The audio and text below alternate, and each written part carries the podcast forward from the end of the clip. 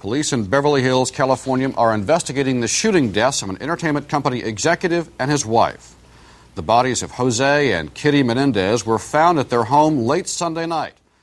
Fast drei Jahre hatte es gedauert, den Mord an José und Kitty Menendez und ihre Mörder, die Söhne Lyle und Eric, endlich vor Gericht zu bringen. Allein zwei Jahre, bis entschieden worden war, dass die Tonbänder mit den Geständnissen der beiden, die ihr Psychiater Dr. Osil mitgeschnitten hatte, tatsächlich als Beweismittel zugelassen werden durften. Angesichts der erdrückenden Beweise gegen Lyle und Eric, als da wären vor allem ihr Geständnis, aber auch die fast eine Million ausgegebenen Dollar für ihren Lifestyle kurz nach der Tat, die vielen Lügen der beiden während der Untersuchung der letzten drei Jahre, glaubte die Anklage leichtes Spiel zu haben, die Schuld der Brüder auch nachzuweisen. The prosecution was completely focused on the idea that Eric and Lyle Menendez were greedy rich kids that had killed their parents because they were in a hurry to inherit their money. Doch zehn Tage vor Prozessbeginn, am 20. Juli 1993, da machten die Anwälte der Menendez-Brüder Details ihrer Verteidigungsstrategie öffentlich. Notwehr. Und damit überraschten sie alle. Und im Verfahren enthüllten die Brüder dann ihr jahrelang gehütetes Geheimnis, ihr Martyrium und damit ihr Motiv für die Tat. My dad had been molesting me. Und damit ließen sie eine Bombe platzen, die den Gerichtssaal und das TV-Publikum erstarren ließ. Und auch sogar die ansonsten knallharte Anklägerin erschüttert. You could hear a pin drop in the courtroom. And that's when I thought, oh, oh darn, I'm in trouble. Man nimmt sich, was man will. Dann wilde Gerüchte entstanden. Davon stimmt? Tatort Sport. Wenn Sporthelden zu Tätern oder Opfern werden, ermittelt Malte Asmus auf meinsportpodcast.de. Denn manchmal ist Sport tatsächlich Mord. Hallo, ich bin Malte Asmus. Willkommen zu Tatort Sport und dem zweiten Teil unseres Podcasts zum Fall der Menendez-Brüder und damit zum Gerichtsprozess gegen die beiden. Und der wurde nicht zuletzt wegen der Enthüllung des sexuellen Missbrauchs und der tränenreichen Aussagen von Lyle und Eric zu einem absoluten TV-Ereignis. Denn der Prozess, der wurde landesweit live übertragen und zog die Massen vor die TV-Geräte. This was a trial that in some ways was made for television. These were two strapping, outgoing, athletic young men, really at the, at the peak of, of their athleticism, both of them fine tennis players. And they were dressed in these kind of nice pastel Ralph Lauren crew neck sweaters and looking as innocent as the defense could make them look. Das war Terry Moran, der den Fall damals als Reporter und Moderator verfolgte und die Amerikaner, die konsumierten den Fall, die konsumierten den Prozess wie eine Seifenoper. Es war allerdings eine erschreckend reale Seifenoper voller verstörender Ereignisse und das machte den Prozess zu einem der Hauptgesprächsthemen der Amerikaner Mitte der 1990er Jahre und damit ebnete er einem ganz neuen TV-Genre in den USA den Weg, dem Gerichtsfernsehen. Und damit war er auch Wegbereiter für die aktuelle True Crime Begeisterung überall. Macht damit auch diesen Podcast eigentlich erst möglich. Der Menendez-Prozess war nämlich der erste große Prozess, der in voller Länge von Court TV übertragen wurde, einem damals neuen Fernsehsender, für den übrigens Terry Moran, den wir eben schon gehört haben, moderierte. Meine Kollegin Menel Messukat, die hat für unsere Ausgabe von Tatort Sport mitrecherchiert. Menel, Gründer von Court TV, war ein Anwalt und Journalist. 1991 hatte den Sender gegründet. Ja, Steve Brill hieß der Mann und der wollte seinen Zuschauenden Gerichtsprozesse live übertragen, versehen mit Expertenkommentaren. Das war eine Idee, die aber nicht nur positiv aufgenommen wurde, damals in den USA, jedenfalls nicht von vielen Juristenkollegen, denn Kameras im Gerichtssaal üben natürlich eine Menge Druck auf alle Beteiligten aus. Der Gedanke, im TV möglichst gut auszusehen, könnte die Konzentration von Anwälten, Richtern und Jury zum Beispiel ablenken von der Beschäftigung mit dem eigentlichen Fall. So auf jeden Fall die Befürchtung der Kritiker.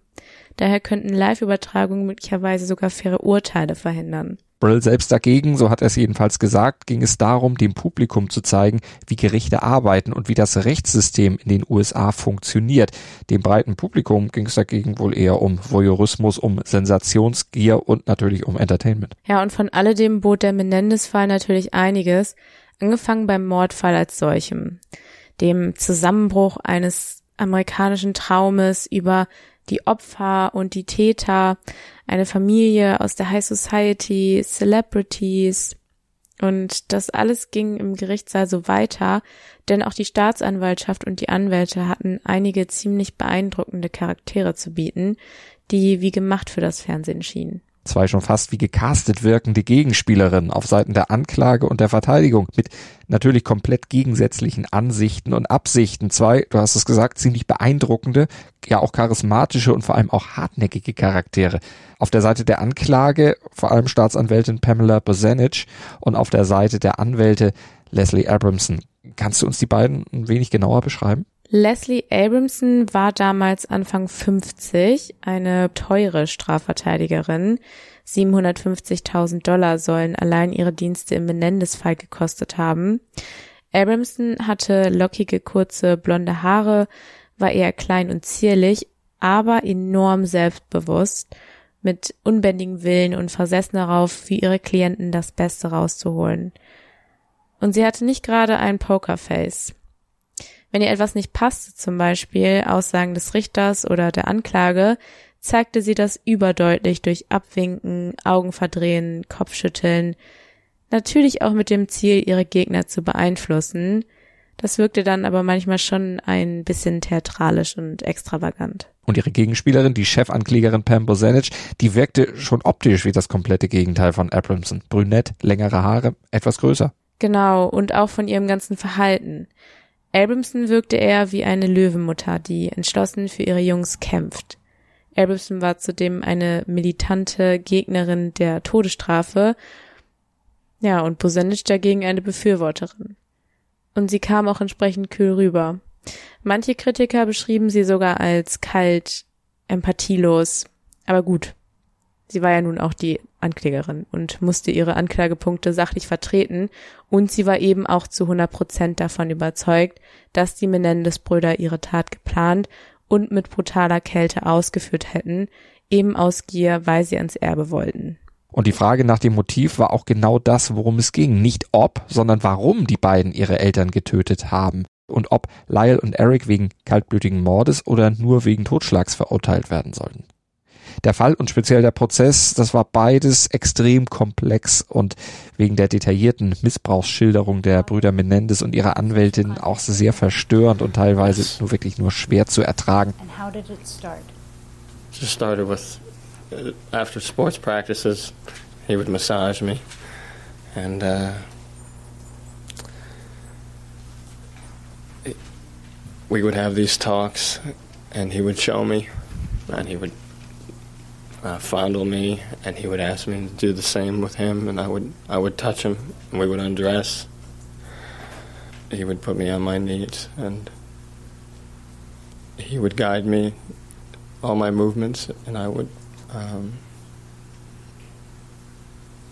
uh, have oral sex with him.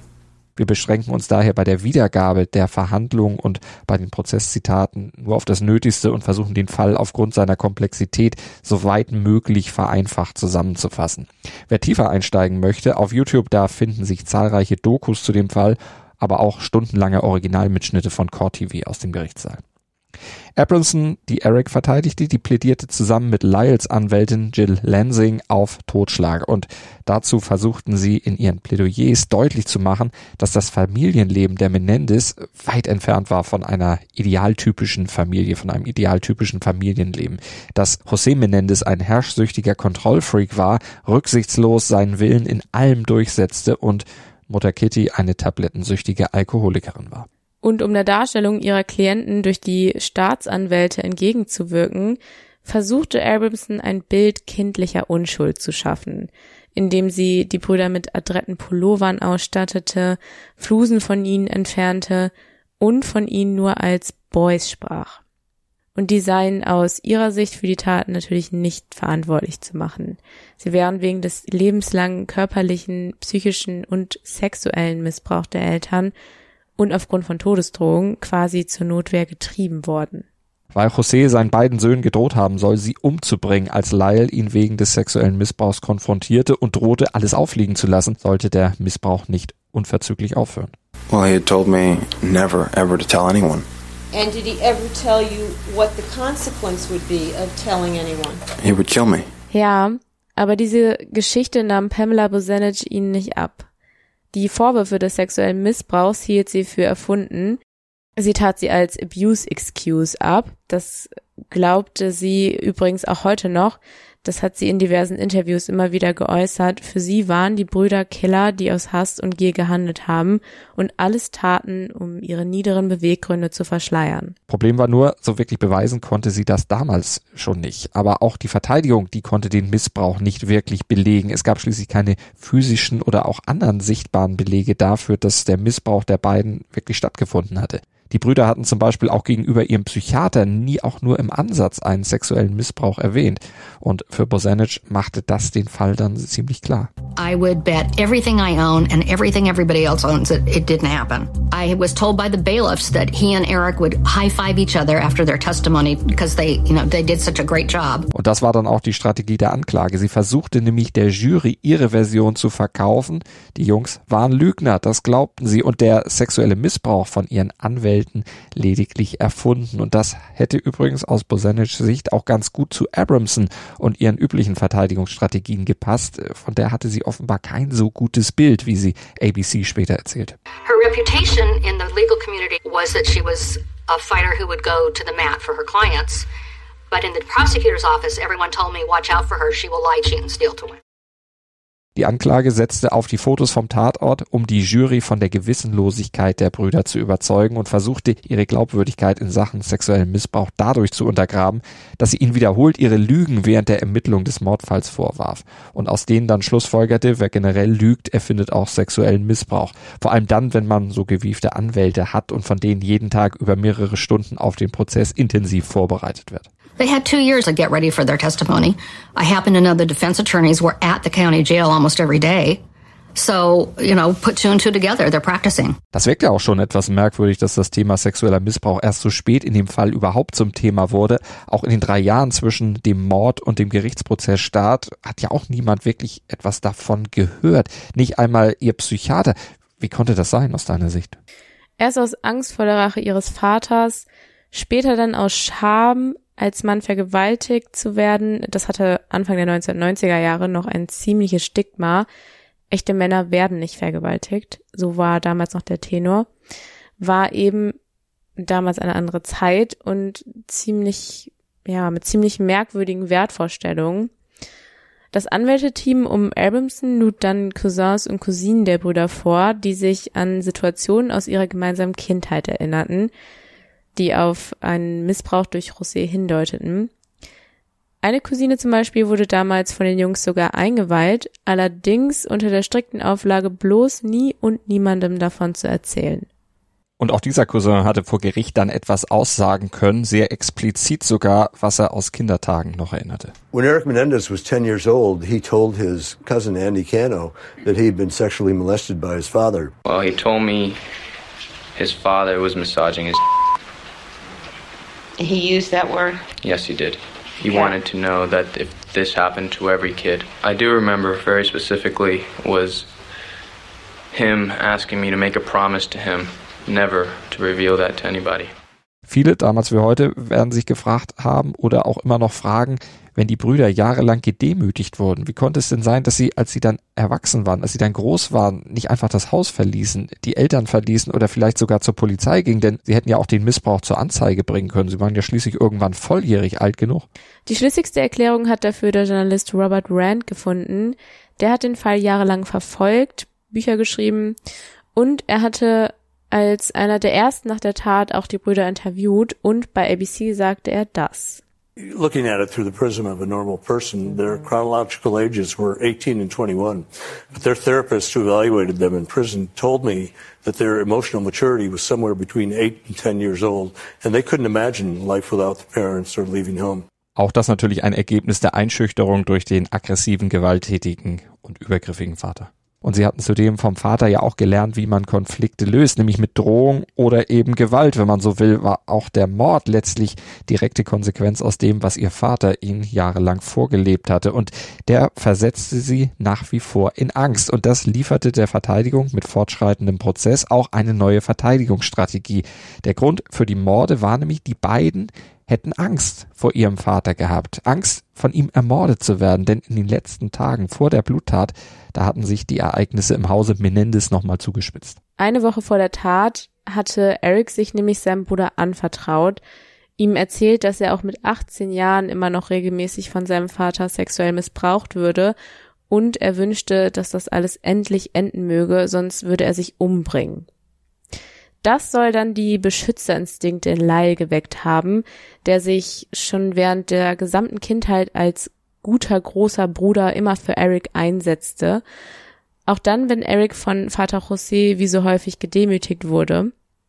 Eric war wohl regelmäßig das Ziel jeglicher Attacken seines Vaters, wobei Lyle dann in solchen Fällen eher als Tröster auftrat, denn sich gegen den Vater wirklich auflehnen, das traute sich keiner.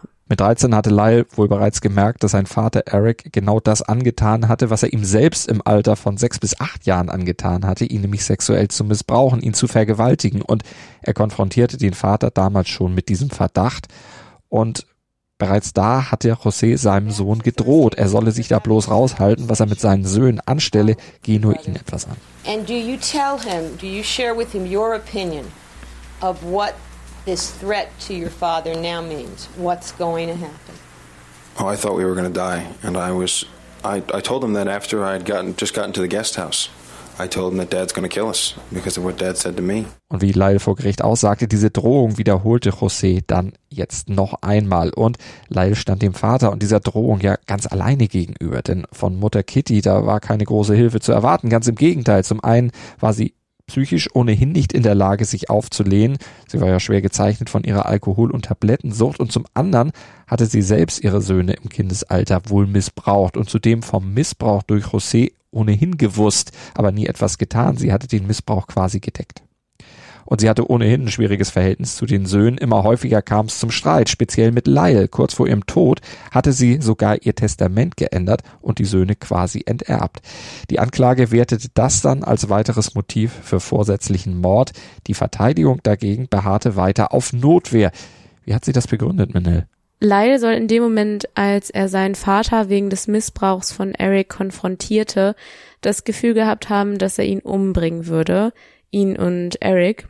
Und um für diesen Moment gerüstet zu sein, besorgten sie sich die Waffen in San Diego mit einem geklauten Ausweis. Sie hatten das Gefühl, dass es jederzeit passieren könnte. Zum Beispiel auf einem Angeltrip mit einem Boot in San Diego wenige Tage später. Auf dem passierte allerdings nichts, vielleicht auch deshalb, weil die Menendez-Familie ja nicht alleine auf dem gemieteten Boot war. Da war ja auch noch ein Kapitän und Personal. Auf jeden Fall sagte die Crew später vor Gericht aus, die Familie habe sich komisch verhalten. Die Stimmung wäre sehr feindselig gewesen und geangelt hätte sowieso keiner. Die Brüder saßen die ganze Zeit wohl am Bug und die Eltern unter Deck. Interaktion hätte es überhaupt nicht gegeben.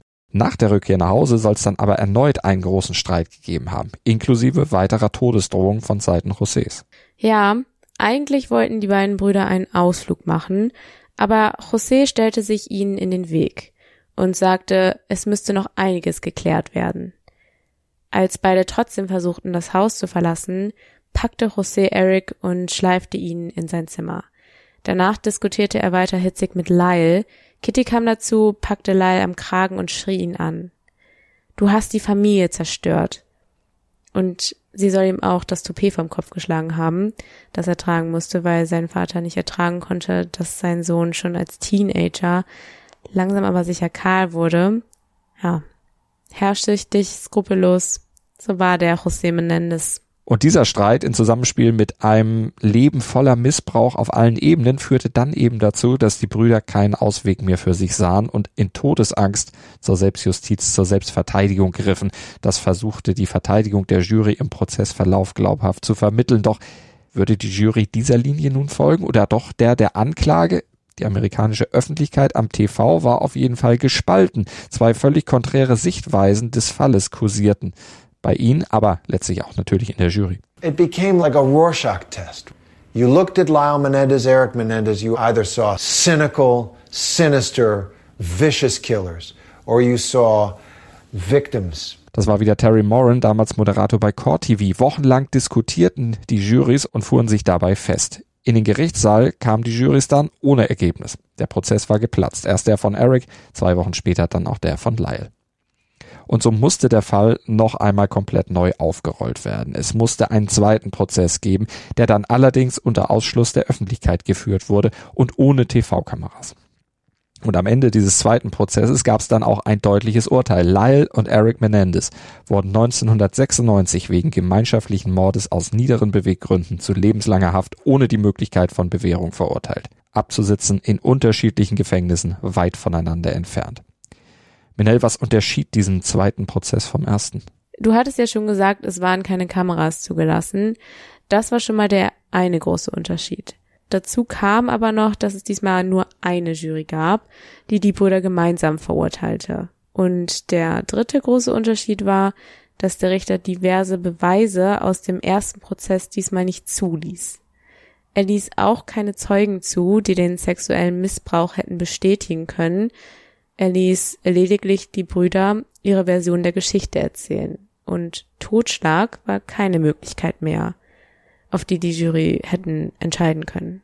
Und so erging dann am Ende der Schuldspruch inklusive Verurteilung zu lebenslänglicher Haft ohne Bewährung. Ein Urteil, das damals bereits kontrovers diskutiert wurde, dann etwas in Vergessenheit gerät, aber seit ein paar Jahren erneut im Blickpunkt der Öffentlichkeit steht. Denn die Generation TikTok ist auf den Fall aufmerksam geworden und damit natürlich eine Generation von Menschen, die noch gar nicht geboren waren, als der Fall verhandelt wurde. Und die gucken jetzt natürlich mit ihrem ganz eigenen Wertekompass auf den Fall. Die haben da dann zum Beispiel die MeToo-Debatte im Hinterkopf, wenn sie sich auf YouTube das umfangreiche Videomaterial des ersten Prozesses angucken und hören, was die Brüder dort alles unter Tränen enthüllen. Sexueller Missbrauch und Traumata, psychologische Auswirkungen von Missbrauch, all das wird ja heute ganz anders kommentiert und gesehen als damals. Damals wurde es unter den Teppich gekehrt. Sexueller Missbrauch, vor allem auch Inzest, das wurde nicht offen diskutiert und die Tatsache, dass ein Vater seine Söhne missbrauchen könnte, das wurde von vielen auch als völlig abwegig empfunden. Denn José war schließlich nicht homosexuell, hatte ja auch unzählige Geliebte, also Frauen gehabt. Dass sexueller Missbrauch aber auch viel mit Machtausübung, Gewalt zu tun hat dass man dadurch auch Kontrollfantasien ausleben kann. Und das hätte ja alles durchaus zum im Gerichtsprozess porträtierten Charakter von José Menendez gepasst. Das wussten damals nicht viele und wollten es vielleicht auch nicht wissen, weil es einfach nicht in ihr Weltbild der damaligen Zeit passte. Und so sagt auch Terry Moran knapp 20 Jahre später bei ABC News. The passage of time changes your perspective. People were so angry at the Menendez brothers for claiming abuse uh, that they just didn't even want to hear it. I always said if the Menendez brothers were the Menendez sisters, they'd be free today. Because people can understand that girls are touched by men, including sometimes their fathers. We don't want to believe that about boys. And they had corroborating evidence. And people were very angry about it.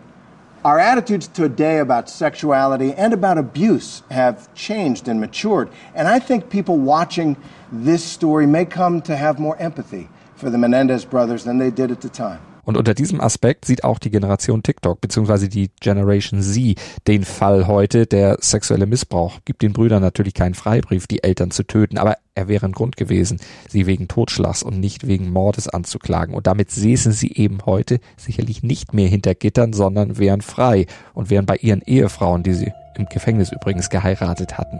Und sie dürften sich auch gegenseitig sehen und nicht nur über Briefe kommunizieren.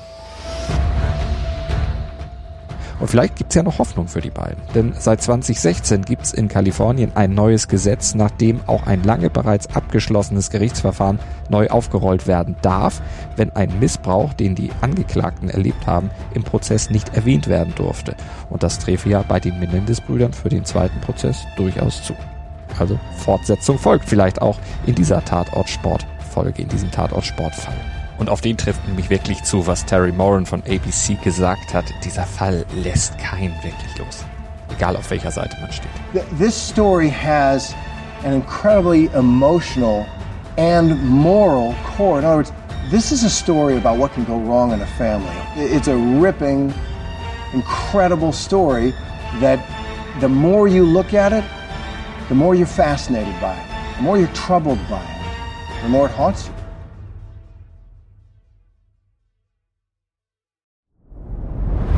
Dir hat dieser Podcast gefallen? Dann klicke jetzt auf Abonnieren und empfehle ihn weiter. Bleib immer auf dem Laufenden und folge uns bei Twitter, Instagram und Facebook. Mehr Podcasts aus der weiten Welt des Sports findest du auf meinsportpodcast.de.